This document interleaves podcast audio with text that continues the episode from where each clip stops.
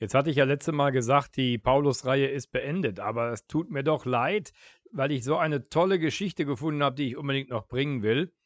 Und zwar Paulus auf dem Areopag, also mitten in Griechenland, in der Hauptstadt Athen. Was er da macht, ist so schön typisch für ihn und auch so ein großes Vorbild für uns heute. Das will ich noch erzählen. Also ich fange mal aber bei einer anderen Stelle an, nämlich in einem Brief von Paulus, da schreibt er im 1. Korinther 9, ich bin den Juden wie ein Jude geworden, damit ich die Juden gewinne.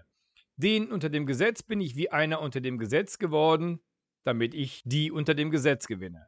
Den Schwachen bin ich ein Schwacher geworden und so weiter. Paulus will damit ja ausdrücken, es geht darum, dass wir das Evangelium verbreiten und dann eben die Leute, zu denen wir sprechen, in deren Sprache und in deren Gedankenwelt begegnen. Und jetzt kommt eine Geschichte, wie das aussieht.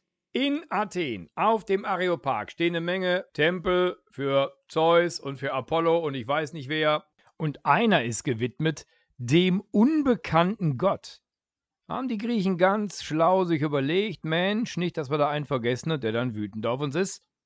Widmen wir dem doch einen Tempel ohne seinen Namen zu nennen. Und Paulus wiederum ist geschickt genug, sich da vorzustellen und zu sagen, ja, ja, diesen unbekannten Gott, den ihr hier verehrt, den kenne ich. Und das habt ihr wirklich schlau gemacht, den zu verehren, denn der ist wirklich mächtig, Zerschöpfer des Himmels und der Erde und so weiter. Und die Athener kommen und hören dem zu. Denn, so heißt es so schön, sie sind von Natur aus neugierig und wollen alles Mögliche Neue gern erfahren haben natürlich auch mit ihrem philosophischen Verständnis und mit ihrem religiösen Eifer da einiges auch dran gut zu finden an dem, was der Paulus da sagt. Er sagt zum Beispiel durchaus kritische Dinge zu der Vorstellung, dass ein Gott überhaupt im Tempel wohnt. Auch das wird ja sicherlich ein gebildeter Grieche immer wieder auch mal gedacht haben. Und dann kommt er schließlich, und jetzt kommt der Witz, zur Auferstehung der Toten. Da sagen die Athener, oh, oh, oh je, komm, also, wenn du jetzt mit der Auferstehung der Toten anfängst, da wollen wir ein andermal drüber reden. Auch witzig, ne? Äh, also heute nicht mehr. Es ist jetzt schon spät, die Suppe ist fertig, meine Frau wartet. Und dann gehen sie weg und spotten und lachen.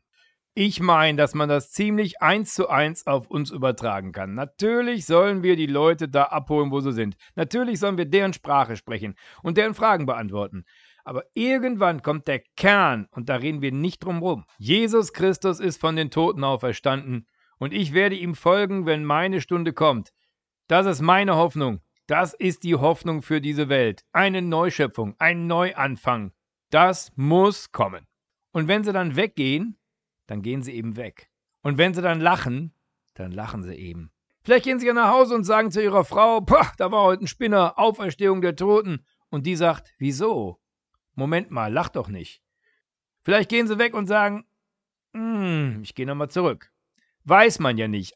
Aber aus Angst davor, dass irgendjemand lachen könnte oder weggehen könnte, es nicht mehr zu sagen, worum es geht, ne, dann stelle ich mich auch nicht vor diesen Tempel, dann bleibe ich schön zu Hause auf der Couch.